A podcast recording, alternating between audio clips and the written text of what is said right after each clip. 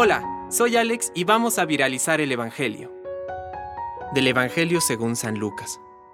Entonces se les ocurrió preguntarse quién sería el más grande.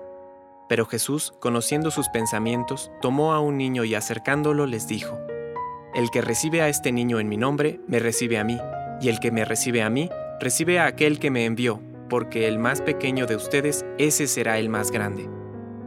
Juan, dirigiéndose a Jesús, le dijo, Maestro, hemos visto a uno que expulsaba demonios en tu nombre y tratamos de impedírselo, porque no es de los nuestros. Pero Jesús le dijo, No se lo impidan, porque el que no está contra ustedes, está con ustedes. Palabra de Dios. Compártelo, viralicemos juntos el Evangelio. Permite que el Espíritu Santo encienda tu corazón.